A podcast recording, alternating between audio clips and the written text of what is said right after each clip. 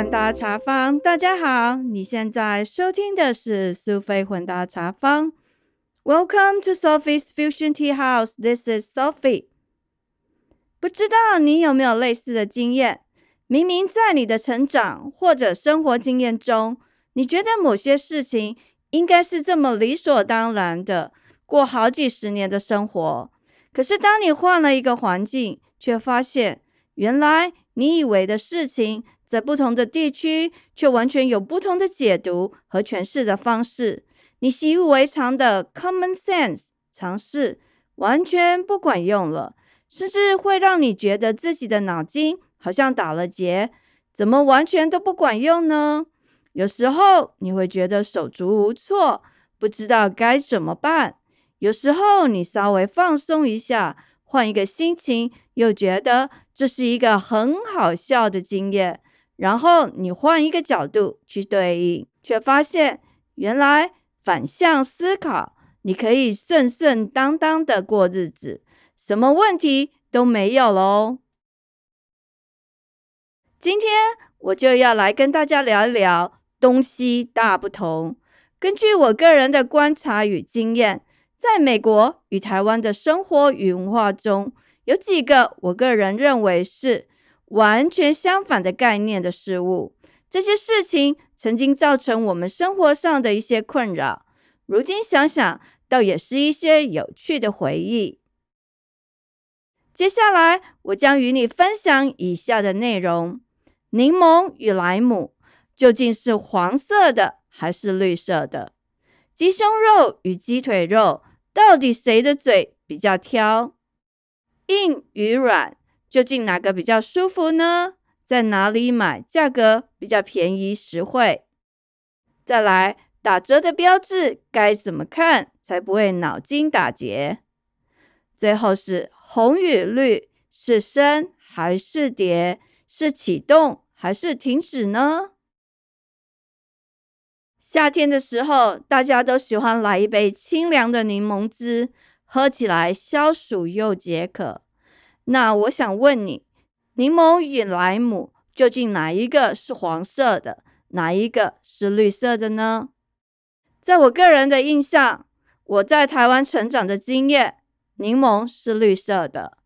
那我先生他喜欢吃墨西哥餐，有很多东西里面都会加柠檬，特别是在做洛梨蘸酱的时候，多多少少会加柠檬。我第一次。去超市买，那我就挑那个绿色的柠檬，上面也没有注意看英文的标志是什么，反正就知道回家要做洛梨酱嘛，那我就直接加了。结果我先生吃的时候，他就问我说：“你加的是 lemon or lime？” 那我很肯定的跟他说：“是柠檬啊。”英文我想柠檬就是 lemon 嘛。结果我先生就说：“可是吃起来味道不对耶。”但是我个人很坚持，我做的是对的，我加的是柠檬，只是我有一点觉得一头雾水，究竟是哪里出了问题？之后又做六梨酱，那因为我们做的是简易版，食材上就只有加洛梨、番茄还有柠檬做材料。先生吃了又觉得味道不对。他又问我说：“Did you add lemon？” 我说：“对啊。”那他又觉得奇怪，怎么会是这样？所以就叫我拿给他看。就拿给他看，他一看是绿色的，他就跟我说：“No, that's lime. I mean lemon。”那我就觉得很奇怪啊，那明明就是柠檬啊。后来他就跟我说：“不是，that's lime。”而且他很坚持，lemon 是黄色的。那我们两个就吵了半天，简直就是鸡同鸭讲，搞不清楚到底哪一个是黄色的，哪一个是绿色的。后来我上网去查了一下资料，结果是这样的：lemon 就台湾的资料来说，它是从外国进口的，它大部分来看是黄色的。在台湾称之为莱姆，那 lime 在台湾有生产，在台湾叫柠檬。所以我真的是大错特错哇！柠檬跟莱姆，它们因为果实成熟度的关系，所以绿皮的、黄皮的都有，所以不能只看表面的颜色。大致上来说，柠檬它的英文是 lime，L-I-M-E，台湾叫做油籽柠檬。或者称为四季柠檬，它的果形是有点椭圆形状，然后它的皮比较粗、比较厚，里面的果肉是属于浅黄色的。记得它是有籽 （seeds），所以在台湾的话，这个柠檬 （lime） 通常都是拿来做果汁的原料。那一般人他会很重视这个香气跟酸味。所以很多时候大概七八分熟就会采收了，所以它看起来皮就是属于绿色的。至于莱姆，就是 lemon，台湾叫做无籽柠檬，它的果形比较接近圆形，然后它的果皮比较光滑，而且比较薄，然后果肉是属于浅黄绿色的，没有籽，no seeds。在一般欧美国家，他们是直接拿来食用，也就是加在食物里面用的，所以它的香气跟酸度比较低，那味道比较甜一点。那很多时候都是在全熟或接近全熟的时候采收，所以它是黄色的。Bingo，我的嘞，现在终于解答了，果然嘛。两地对这两种水果或食材的说法不一样，难怪我跟先生会鸡同鸭讲，完全摸不着头绪，也搞不清楚对方在讲什么。所以最后我再跟你复习一下，在台湾称为油籽柠檬、四季柠檬的，也就是我们印象中的柠檬，它的英文是 lime，L-I-M-E，比较常看到的是绿色。台湾称为五籽柠檬，一般叫做莱姆的，它的英文是 lemon，一般常见的是黄色的，所以你要记得，柠檬是 lime，莱姆是 lemon，有可能这两个种东西它有黄色跟绿色两种颜色都有。哎，哎呀呀，你们是不是跟我一样感到很混乱呢？希望你不会有这样的问题哦。那现在让我们来聊聊吃的。关于肉，我不知道你喜欢吃鸡胸肉还是鸡腿肉？你觉得哪一种肉是比较好、比较优质的肉呢？印象中，台湾人比较喜欢吃鸡腿肉，因为鸡的脚就是腿，它有走路比较结实，在咬起来的时候。比较有咬劲，而且一只鸡只有两只脚，感觉上比较珍贵，价格也比较贵。而且有一些放山鸡，特别让他们在野外跑来跑去，大家更是说他们的肉特别好吃。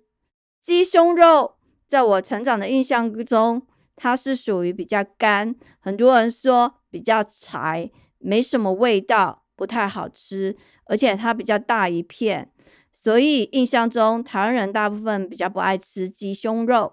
那在菜市场买的时候，鸡胸肉也比鸡腿便宜。但是在美国就完全相反哦，鸡胸肉比鸡腿肉还贵，简直是让人翻白眼，又是一个完全相反的概念。早期我在美国为了省钱。我会煮这个鸡腿肉，当然还有一点点的私心，是因为我自己比较爱吃。那我们家这个大的他是阿多瓦嘛，美国人，所以他不太爱吃。小的其实妈妈煮什么就跟着吃。小的时候他还常吃，随着年纪长大，渐渐的他也跟爸爸一样爱吃鸡胸肉。所以到现在我们家只有我一个人还喜欢吃鸡腿。他们两个喜欢吃鸡胸肉，那鸡胸肉煮起来其实蛮柴又蛮干的，所以很麻烦。到后来我就改成西式餐饮的做法，像做一些墨西哥鸡肉卷、墨西哥鸡肉 taco 之类的，或者是烤鸡排。偶尔会做那个台式的炸鸡排。不过鸡胸肉的价格在美国几乎是鸡腿肉的两倍，所以我有时候为了家人的喜好，其实还蛮挣扎的，到底是应该买鸡胸肉还是鸡腿肉呢？后来因为常常买鸡腿肉都是我一个人在吃，所以只好放弃了，还是就他们喜欢的鸡胸肉来做烹调，这样的话大家都比较开心。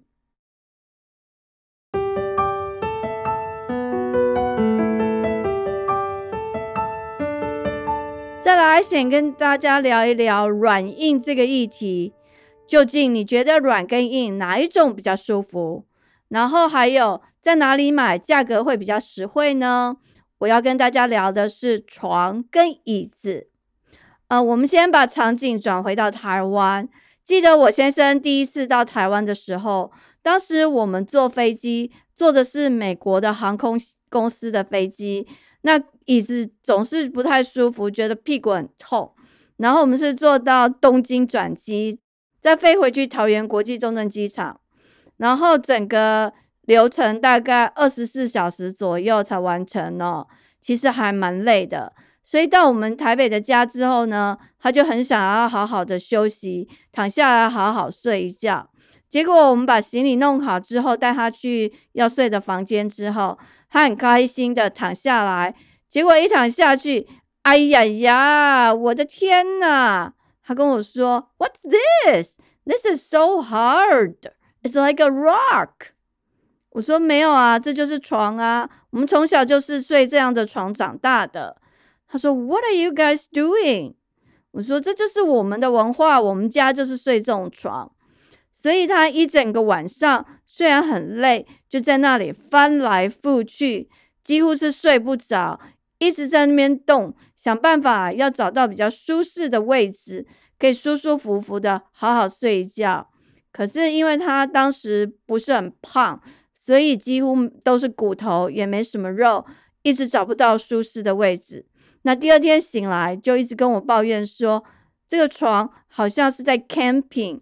就好像在外面露营哦，然后就说这床睡硬的比睡地板还难，简直跟睡在地上没有差别。总而言之，他非常的不适应。那他到台湾之后，我们就带他去到处逛，去一些餐厅啊之类的，他就觉得哇，怎么椅子都这么硬？后来我想说，既然如此，那就带他去吃麦当劳好了。毕竟他是外国人嘛，虽然他平常在美国不常吃麦当劳，毕竟看到麦当劳还是会有一种亲切感。结果到了麦当劳去，还是一样，他就跟我说：“为什么这里的椅子都这么硬啊？好像都没有软垫。”后来我仔细一看，哎，好像真的都是没有哎。那因为他屁股比较没有肉，所以坐起来其实比较不舒服，感觉就是一直很痛。那每次在餐厅，感觉好像如坐针毡一样，吃一顿饭也希望赶快离开，要不然坐太久屁股会痛。那坐捷运的时候也是，他想说奇怪，这个国家到底是怎么回事啊？怎么所有的椅子都是硬的，完全没有软的？那我当时也找不到有什么软的，好在我们家是有沙发啦。所以至少他可以坐在那个皮沙发上面休息一下。另外，就要聊一下这个呃传统的实木椅。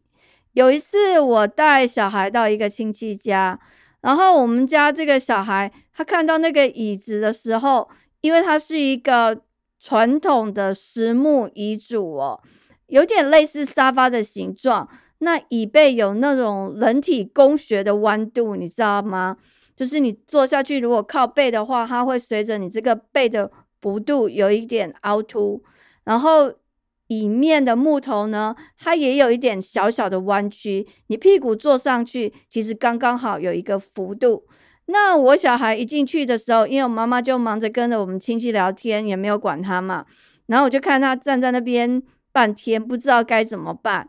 然后也不知道该站还是坐，可是看所有的人都坐下来，他就坐下来，然后就是一脸很尴尬，想说这到底是什么东西啊？我到底应该怎么做？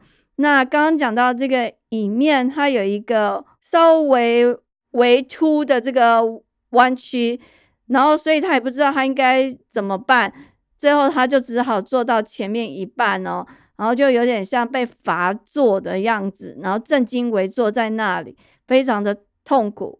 那我是看到他那种疑惑的表情，觉得非常的好笑。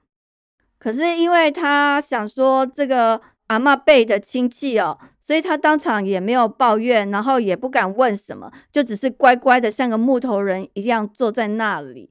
那事后我们离开的时候，他就跟我问了一下，那到底是什么东西啊？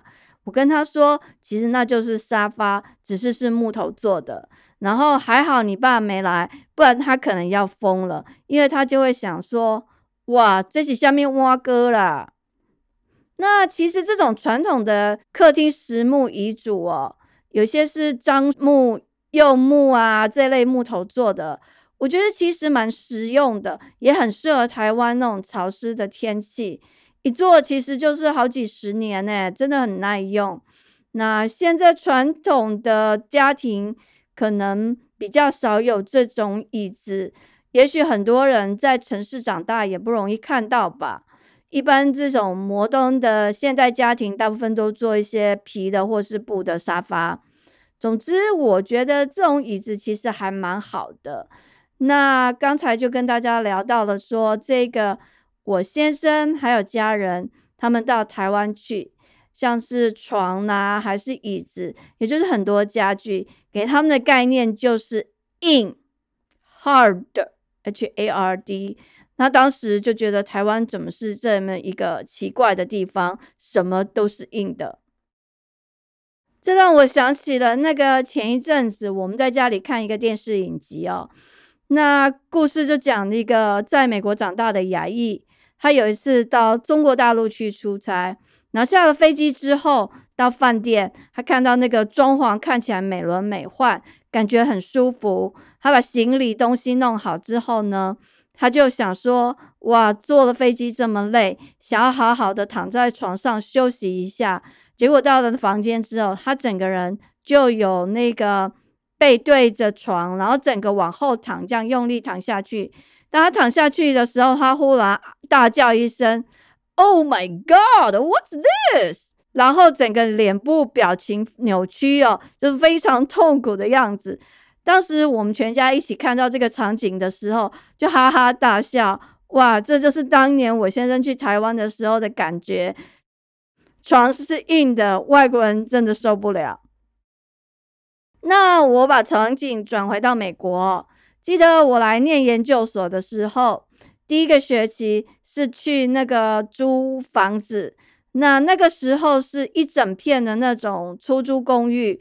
主要就是学校的一些大学生住，我当时住的是一户有四个房间，然后全部都附家具的这种，那相当方便，人只要住进去就好了。总之很方便。那我当时很开心哦。不过第一个晚上就快疯了，因为那个床垫真的是超级软的，我早上起来的时候全身酸痛。好像那个睡觉的时候被人痛打一顿，你知道吗？就非常非常的不舒服。然后我就立刻打电话给房东，就跟他交涉说，我想要换一个床垫。房东跟我讲说，在哪里有一个备用床垫，叫我去拿出来。然后他说我可以换。就后来我去把那个备用床垫拖出来，再躺一躺看，哇，天哪，一样是很软。那我就想。这样子长久下来可能不行哦，因为睡觉是一个很重要的关键。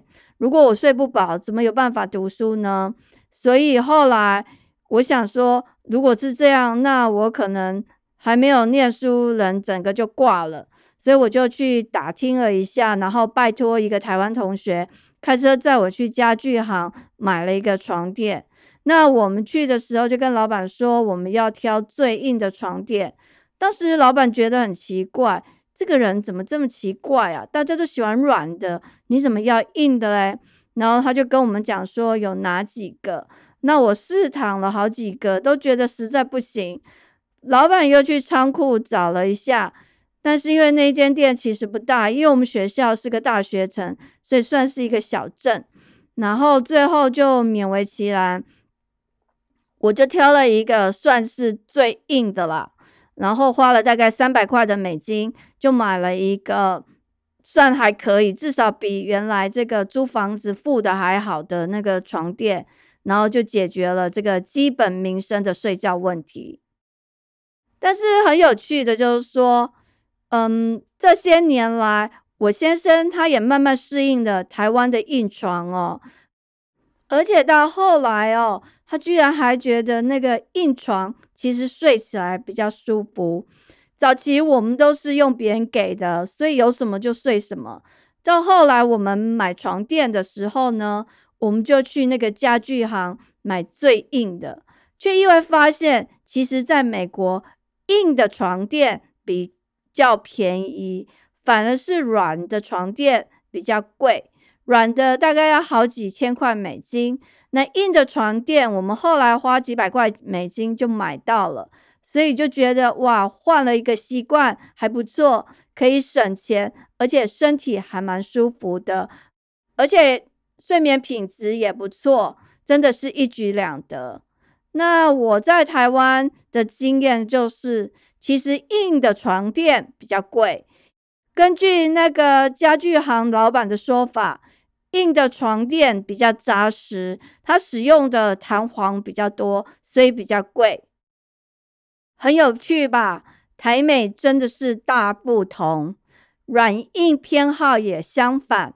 而且价格的定位又刚好相反，真的是让人大开眼界。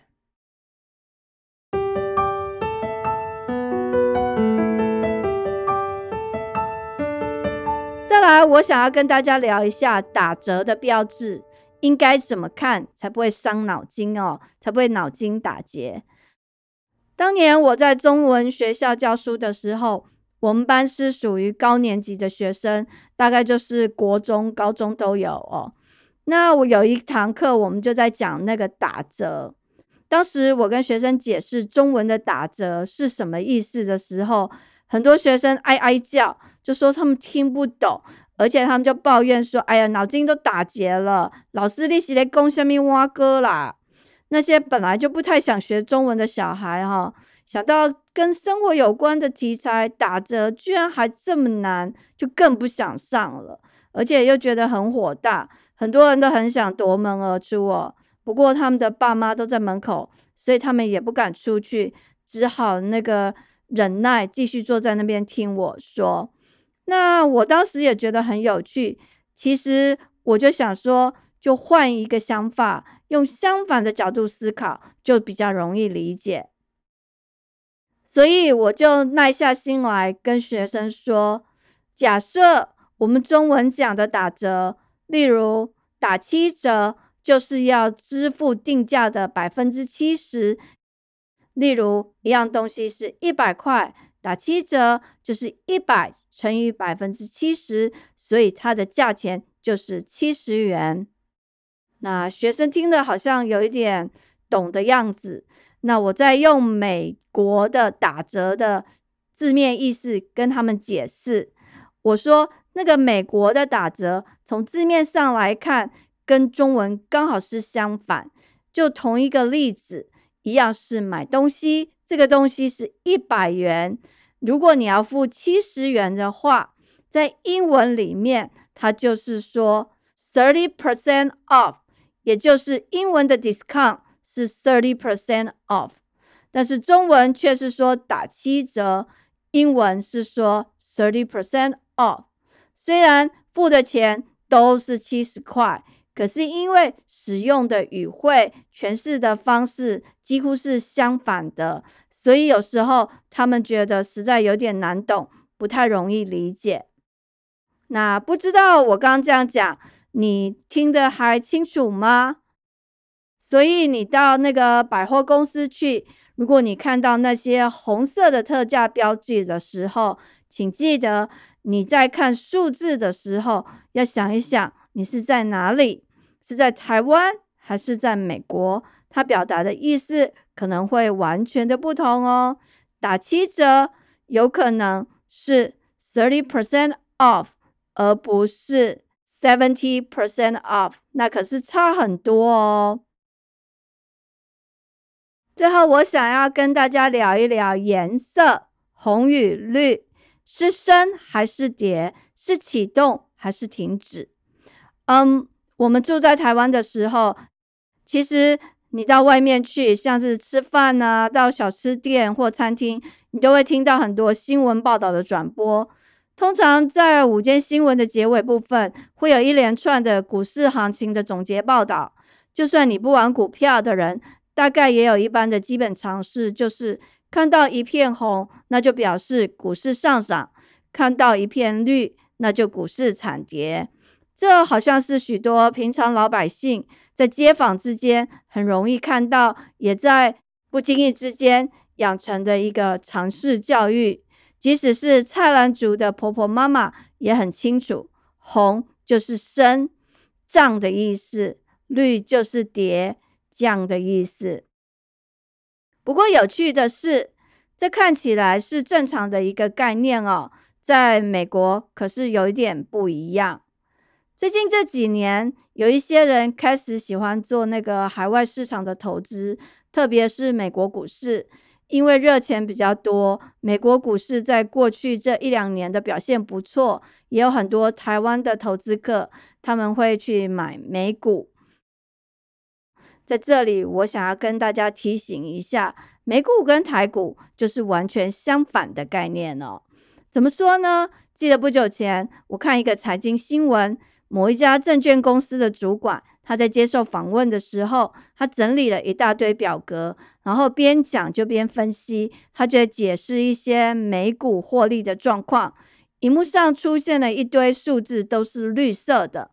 正当他滔滔不绝的在讲的时候，突然间那个主持人就说：“你不是在讲美股获利吗？怎么这些表格上面的数字都是绿的嘞？”这个时候，这个证券公司的主管他立刻解释说：“美股跟台股不一样，诶，在美国市场，绿色表示股价上升，红色表示股价下跌。”所以这些都是股价上升的绩优股，它们都是绿色的，很好笑吧？绿色跟红色到底是涨还是跌？在台湾跟美国居然完全不一样，是不是很有趣呢？所以如果你要投资美股的话，要记得跟台湾是相反的哦。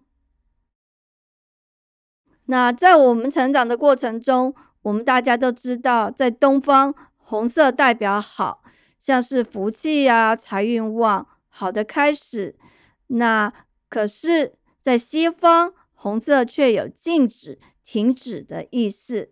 记得有一次，我因为在外面买东西，那来不及赶回家煮饭，我就打电话请我先生帮我把那个电子锅按下去。那回来的时候，这样就可以来得及做菜。结果他就问我说：“要按哪一个按键？”因为我用的是日本电子锅嘛，不是英文的界面。我想说跟他讲颜色比较简单，我就跟他说就是那个红色的按钮。他一时之间反应不过来，立刻问我说：“Do you mean stop？” 我说：“No, I mean start. S T A R T。”他觉得很奇怪。他又问我说：“But red means stop, S T O P。”的确，当我们看到交通号志，红灯是停，绿灯是走，所以对他而言，红色代表停的意思。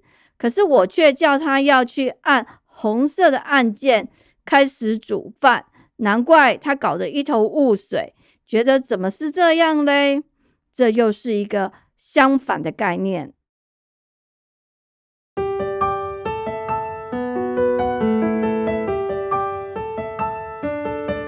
今天跟大家聊了这些东西大不同，我遇到这些趣闻还有观察哦。我们来看一下，我们提到柠檬跟莱姆，lime and lemon，究竟哪个是黄色，哪个是绿色的？